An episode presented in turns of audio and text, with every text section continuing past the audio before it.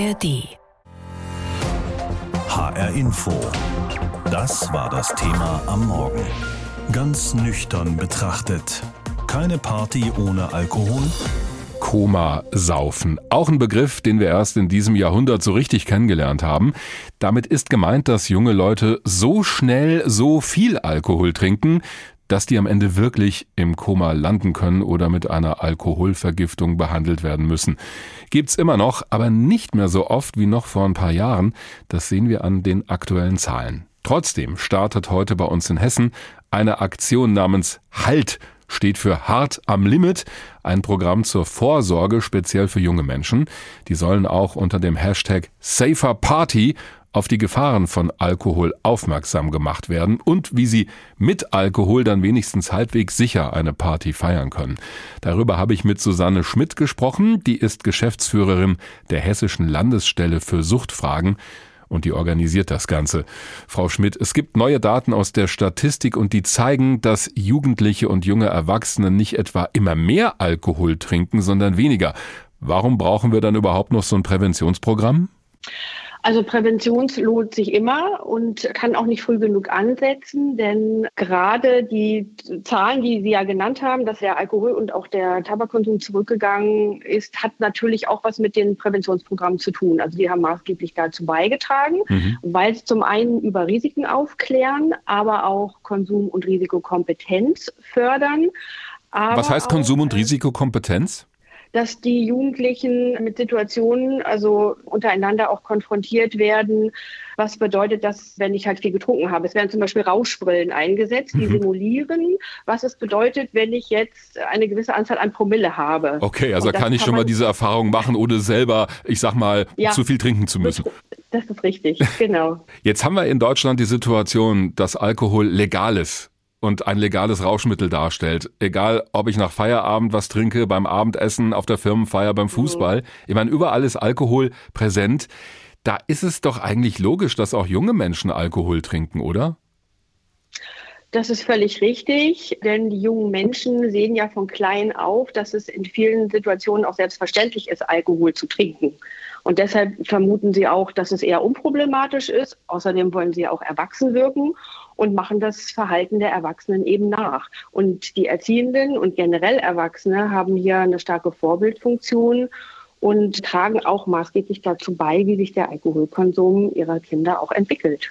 Ist denn Alkohol für junge Menschen immer gefährlicher als für Erwachsene? Auf jeden Fall, denn die Kinder und Jugendlichen befinden sich ja im Wachstum, das heißt Organe wachsen und auch das Gehirn befindet sich im Wachstum und Alkohol ist ein Nervengift und wirkt auch krebserregend. Und eine Alkoholvergiftung kann bei Kindern und Jugendlichen zum Beispiel auch viel früher eintreten, also mit viel weniger Alkohol schon hervortreten als bei Erwachsenen, weil sie auch viel geringeres Gewicht haben und ihre Leber noch gar nicht in der Lage ist, so viel Alkohol auch zu verarbeiten. Machen Sie jetzt die Erfahrung, wenn Sie das zum Beispiel jungen Menschen sagen, auch im Rahmen von so einer Präventionswoche, dass die sagen, ach okay, habe ich noch nicht gewusst, dann lasse ich mal lieber den Finger von der Flasche oder vom Glas mit Alkohol weg? Ja, also die Präventionswoche trägt natürlich maßgeblich dazu bei, dass so ein Thema auch präsent ist, auch in den Medien, in der Öffentlichkeit. Darüber hinaus finden aber das ganze Jahr über Maßnahmen und Veranstaltungen zum Beispiel in Schulen statt, mhm. durch die Heilfachkräfte, die wir in Hessen haben. Und auch das ganze Jahr über wird auch zu bestimmten Anlässen, wie zum Beispiel Silvester oder zu Fasching oder wenn jetzt die Schulabschlüsse stattfinden, auch ganz eng mit den Heilfachkräften zusammengearbeitet. Und das erreicht die Kinder und Jugendlichen schon. Okay, wollte ich gerade fragen, weil Informationen kriege ich ja überall. Und dass Alkohol nicht gerade gesund ist, weiß ja eigentlich jeder und jede. Ich frage mich, ob das dann wirklich was bewirkt. HALT ist ja ein großes bundesweites Programm, das evaluiert ist und wo die Wirksamkeit auch nachgewiesen ist. Und deshalb sind wir ganz froh, dass wir so ein gutes und großes Programm in Hessen auch haben mhm. und das die Kinder und Jugendlichen auch erreicht. Da richten Sie den Blick vor allem auf die Umgebung von Partys und von Veranstaltungen. Ist das so ein besonderes Risikogebiet im Zusammenhang mit Alkohol? Davon kann man ausgehen, weil es gibt immer noch genügend Veranstaltungen, Karnevalsveranstaltungen oder andere große Stadtfeste, in denen der Jugendschutz nicht angemessen umgesetzt wird und wo eben auch Alkohol an Kinder und Jugendliche ausgeschenkt wird, die noch gar keinen Alkohol trinken dürfen. Also da ist einfach der Zugang viel leichter. Auf jeden Fall. Ja. Und Sie haben das mit dieser Brille ganz schön geschildert gerade. Wenn jemand betrunken ist, dann nimmt er oder sie die Welt verzerrt wahr. Wenn zum Beispiel auch der Heimweg ansteht und da kann es ja richtig gefährlich werden. Also nicht nur, wenn jemand ins Auto steigt, sondern auch aufs Fahrrad zum Beispiel. Was kann denn dafür getan werden, damit jemand trotz Alkohol, also wenn er oder sie denn schon was trinken will, mhm. wenigstens sicher nach Hause kommt? Ja, also das hängt natürlich zum einen auch vom Alter der Kinder und Jugendlichen ab. Also wenn jüngere Kinder auf eine Veranstaltung oder auch auf eine Geburtstagsparty eingeladen sind, ich sage jetzt mal im Alter von 15 oder 16 durchaus, also mit 16 darf man ja dann auch schon Bier und Wein trinken, dann sollten auf jeden Fall die Eltern dafür sorgen, die Heimfahrt zu organisieren. Sind die Kinder ein bisschen älter, sollte man vielleicht darauf achten, dass man gemeinsam eine Veranstaltung verlässt und wie Sie schon gesagt haben, dass man nicht zu jemandem im Auto steigt, der den Anschein erweckt, dass er nicht mehr ganz nüchtern ist. Und in größeren Städten, da kenne ich das, da gibt es zum Beispiel auch sogenannte Nachtbusse, die fahren. Oder es gibt Taxis, die zu vergünstigten Konditionen zum Beispiel auch gerade Frauen transportieren. Ja, Nachtbusse haben wir in Frankfurt zum Beispiel, wird auch gerne genutzt. Aber das heißt, wenn ich Sie richtig verstehe, die jungen Leute, vielleicht auch deren Eltern, sollten sich wenn sie es denn mitkriegen, am besten vorher schon mal drum kümmern, dass später alle sicher nach Hause kommen und nicht einfach aufs Geradewohl losziehen. Also das würden wir auf jeden Fall empfehlen. Denn nur so kann auch ein sicherer Heimweg organisiert werden. Und gerade Kinder im Alter von 15, 16, 17, manchmal auch 18 Jahren, da kann es schon gefährlich werden, wenn die Alkohol konsumiert haben und nicht mehr so ganz Herr ihrer Sinne sind. Zeit für ein bisschen Pop-Philosophie. Alkohol ist ein Sanitäter in der Not. Alkohol ist ein Fallschirm und ein Rettungsboot. Alkohol ist das Drahtseil, auf dem du stehst, Alkohol ist das Schiff, mit dem du untergehst. Und nein, ich habe das jetzt nicht gesungen. So hat das schon Herbert Grönemeyer ins Mikrofon getrellert in den tiefen 80er Jahren. Und das hat schon damals gestimmt und heute ist es nicht falsch. Deswegen ist es immer sinnvoll, auf die Gefahren von zu viel Alkoholkonsum hinzuweisen. Gerade auch gegenüber jungen Menschen. Heute beginnt in Hessen eine Aktion, die sich Halt nennt, steht für hart am Limit und dabei sollen gezielt junge Leute angesprochen werden, um klarzumachen, wie viel Alkohol zu viel sein kann und wie Partyfeiern mit Alkohol geht, ohne danach auf dem Heimweg sich selbst oder andere zu gefährden. Wobei das Klischee, dass junge Menschen sofort exzessiv Alkohol in sich reinschütten, sobald das Wochenende auch nur in Sicht ist, das stimmt schon lange nicht mehr. Der Konsum geht zurück. Und dazu passt auch das, was unser Hessen-Reporter Rainer Janke von den jungen Leuten selbst gehört hat. Die Jugend ist vernünftiger geworden, das ist zumindest der Eindruck, den ich bekomme. Beim Besuch einer Ausbildungsbörse in Fritzlar treffe ich zum Beispiel auf Moritz, der Alkohol seit einiger Zeit ganz bewusst reduziert. Umso älter ich geworden bin, desto weniger wurde es am Wochenende, muss ich sagen. Ich weiß auch nicht, vielleicht ist es, hängt es damit zusammen, dass man sich gesünder ernähren möchte generell. Man fühlt sich immer so schlecht und man fühlt den Körper Schaden zu. Ich trinke dennoch ab und an mal, aber jetzt auch nicht so oft. Und auch in Ricardas Mädeltruppe sind Bier und Schnaps verpönt. Also am Wochenende trifft man sich schon ab und zu mal, um was zu trinken, aber jetzt nicht um sich abzuschießen, sondern einfach mal ein Gläschen Wein zu trinken. Aber Bier eher weniger. Natürlich bedeutet diese nicht repräsentative Umfrage nicht, dass Bier und Schnaps bei Jugendlichen gar kein Thema mehr ist. Niklas zum Beispiel erzählt, dass in seiner Jugendgruppe die Kiste Bier eigentlich dazugehört. Ich kenne es von meinem Vater von damals, die haben halt immer ein bisschen getroffen, was getrunken. Bei uns ist es auch noch so. Also wenn am Wochenende mal was ist, wenn du dich mit Leuten triffst, ich würde mal sagen, in 85% der Fälle ist da auch Alkohol mit im Spiel. Wenn du ein bisschen Spaß haben willst, dann trinkst du halt was. Aber Niklas betont auch, Bier und Schnaps bis zum Gedächtnisverlust, das ist heutzutage nicht mehr angesagt. Es passiert immer mal, aber halt jetzt nicht so, das ist nicht das Ziel. Wir machen da jetzt nicht Komasaufen, ist cool, sondern halt eher so ein bisschen trinken. Jetzt geht ja bald wieder die Kirmeszeit bei uns los, da ist dann wieder sehr präsent, würde ich mal sagen. Statt Alkohol sind derzeit andere Rauschmittel bei Mädels und Jungs in seinem Alter total in. Das bestätigt auch Lena Manchen, die Lehrerin an der Reichspräsident Friedrich Ebert Schule in Fritzlar weiß, welche Drogen derzeit gefragt sind. Ich glaube, Gras ist ein großes Thema tatsächlich, aber darüber hinaus auch anderes, also Hustensaft umfunktionieren als Beruhigungsmittel beispielsweise, Schmerzmittel zu nehmen oder andere Mittel zu nehmen, um im Gegenteil dann wieder sich ähm, hoch zu pushen. Heike Walter von der Jugend- und Drogenberatungsstelle Nordhessen in Kassel glaubt indes nicht, dass Jugendliche weniger trinken. Seit Corona wird aber nicht mehr in der Öffentlichkeit getrunken, sondern immer öfters daheim. dass das für mich eine Erklärung dafür ist, dass weniger Jugendliche mit Alkoholvergiftung in Klinik eingewiesen wurden, dass Eltern nicht so schnell den Krankenwagen rufen, wenn die Jugendlichen nicht mehr ansprechbar sind, als wenn die Jugendlichen sich im öffentlichen Bereich mit ihren Freunden treffen. Zudem hat der Konsum anderer Drogen inzwischen deutlich zugenommen, sagt die Jugend- und Drogenberaterin. Cannabis ist nach wie vor ein riesengroßes Thema. Und was erschreckend ist, dass die Jugendlichen, die Cannabis konsumieren, immer jünger werden. Dann hat der Tablettenkonsum definitiv unter Jugendlichen zugenommen. Und so sind und bleiben Aufklärung und Prävention auch in Zukunft wichtig, damit Jugendliche im besten Fall mit Rauschmitteln gar nicht erst in Kontakt kommen. HR Info das Thema. Diesen Podcast bekommen Sie jeden Werktag in der App der ARD Audiothek. Ein schönes Glas Wein zum Abendessen, die Flasche Bier, wenn im Fernsehen ein Fußballspiel läuft oder ein Raketenstart, auch mal was Stärkeres beim Stammtisch in der Kneipe. Alkohol gehört in Deutschland irgendwie dazu, bei allen möglichen und unmöglichen Gelegenheiten. Da rümpft auch fast nie jemand die Nase. So kommt es, dass auch junge Menschen ihre eigenen Erfahrungen machen wollen mit Alkohol und gerne mal alle Grenzen dabei überschreiten. Das kann halt schiefgehen, Einmal die Nacht über der Kloschüssel hängen ist dann noch die harmlose Variante. Manchmal kommt es auch zu Schlägereien, Körperverletzung, Sachbeschädigung. Dann müssen sich die Jugendlichen auf einmal vor einem Jugendgericht verantworten. Im Main-Taunus-Kreis landen die dann auch bei Linda Beck. Sie ist Sozialpädagogin, arbeitet in der sogenannten Frühintervention im Zentrum für Jugendberatung und Suchthilfe im Main-Taunus-Kreis in Hofheim. Dort berät sie junge Leute, die im Zusammenhang mit Alkohol eine Straftat begangen haben. Frau Beck, die Jugendlichen kommen ja nicht freiwillig zu Ihnen, die müssen in so einem Fall in die Suchtberatung. In welcher Verfassung sind die dann? Ja, natürlich sind die unfreiwillig da. Das muss man erstmal vorwegnehmen. Ne? Mhm. Und da genau so muss man sie abholen und ihnen verdeutlichen, dass das hier ein Hilfsangebot ist. Also wir sind nicht der verlängerte Arm des Gesetzes. Wir sind letzten Endes eine Hilfeeinrichtung, die in dem Moment äh, eine Alternativmöglichkeit zu äh, Sozialstunden oder gar den Arrest darstellt, in dem die Jugendlichen sich bereit erklären, mit dem, was passiert ist, auseinanderzusetzen. Aber weil Sie das so betonen, haben die den Eindruck, das ist eher eine Strafe, wenn die zu Ihnen kommen?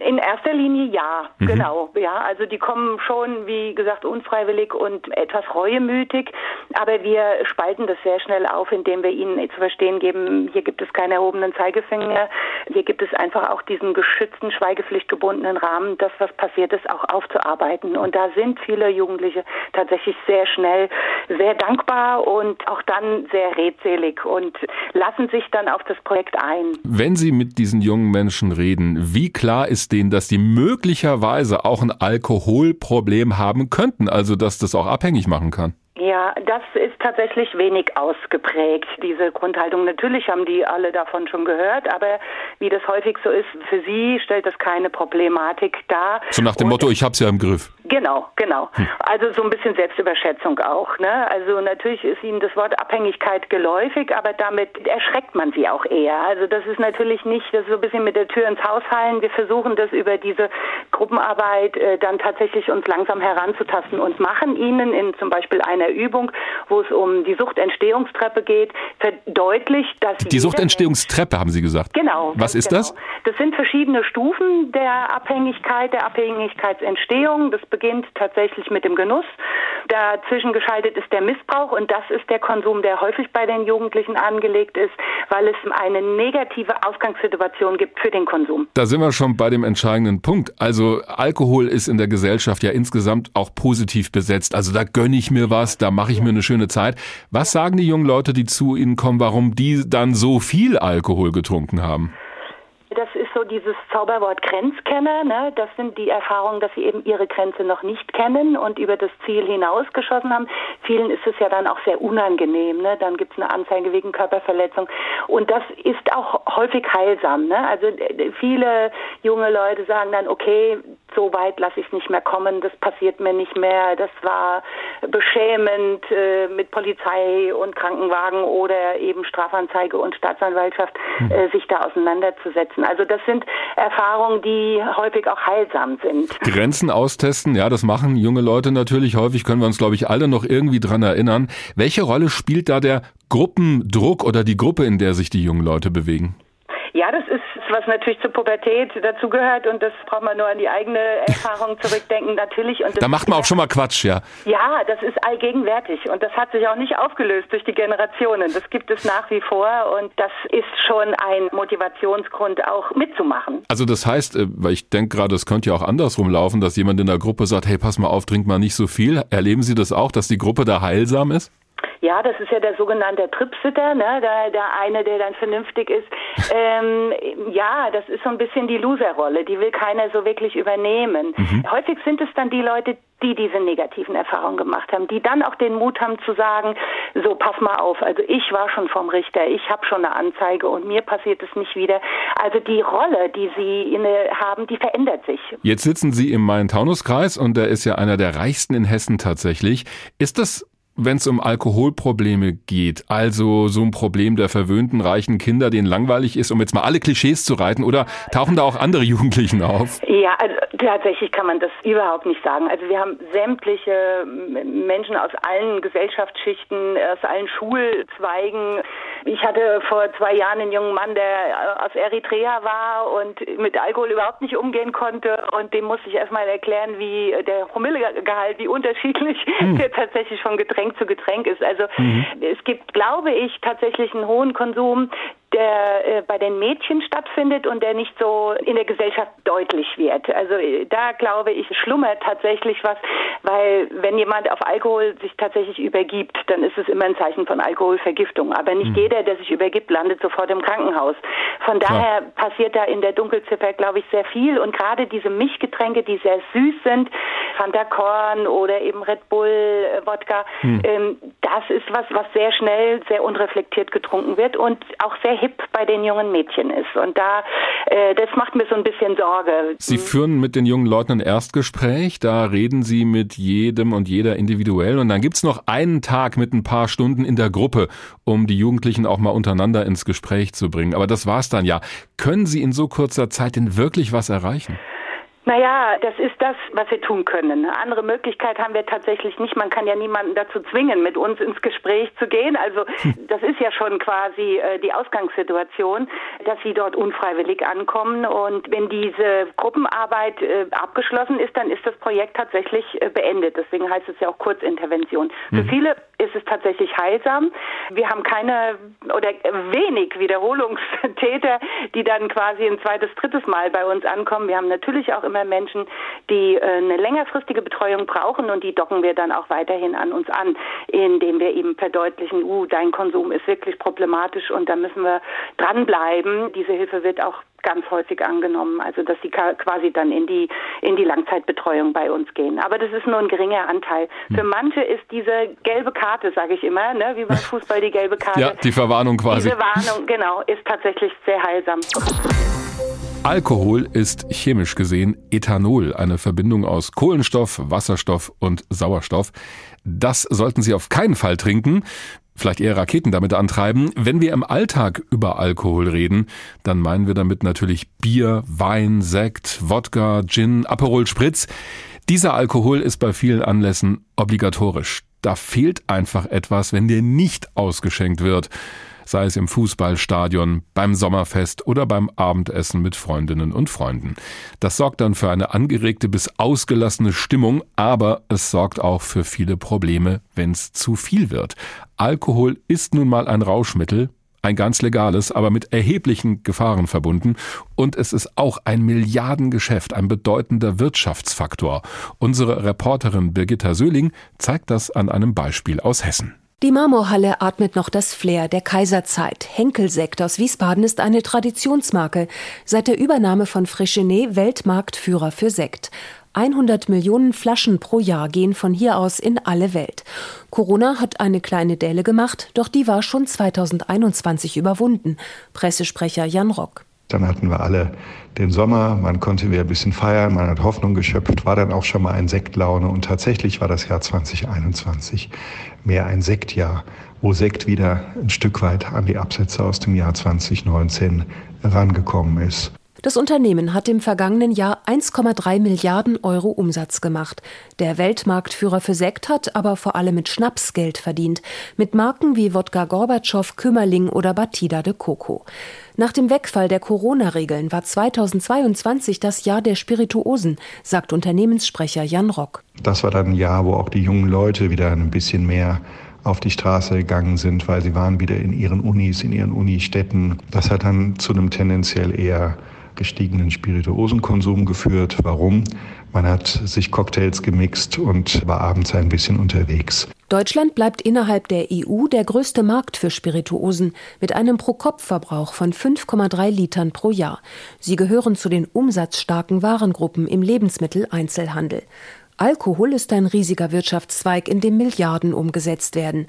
Am liebsten trinken die Deutschen allerdings Bier, erklärt Professor Gergely Scholnoki vom Institut für Wein- und Getränkewirtschaft der Uni Geisenheim. Mit fast 100 Liter pro Kopf Verbrauch jährlich. Auf dem zweiten Platz steht Wein, da ungefähr 23, 24 Liter pro Jahr pro Kopf Verbrauch. Die deutsche Brauwirtschaft hat im vergangenen Jahr 8,4 Milliarden Euro Umsatz gemacht. In knapp 1500 Braustätten arbeiten fast 28.000 Beschäftigte. Bier ist billig und deshalb auch bei jungen Menschen beliebt, sagt Marktforscher Scholnoki. Bier ist unkompliziert. Bier ist billig, da kann man keinen Fehler machen. Über Bier und Geschmack von Bier redet man nicht so intensiv wie äh, Weingeschmack. Deswegen Bier ist das Getränk von unkomplizierten Anlässen unter anderem auch Partys. Partys, Hochzeiten, Festivals, nichts davon gab es im Corona-Jahr 2020. Die Restaurants waren geschlossen, die privaten Kontakte stark beschränkt. Da ist der Umsatz mit Alkohol zurückgegangen, nur beim Wein leicht gestiegen. Wir haben während der Corona-Zeit sehr, sehr, sehr viel gekocht, wesentlich mehr als sonst.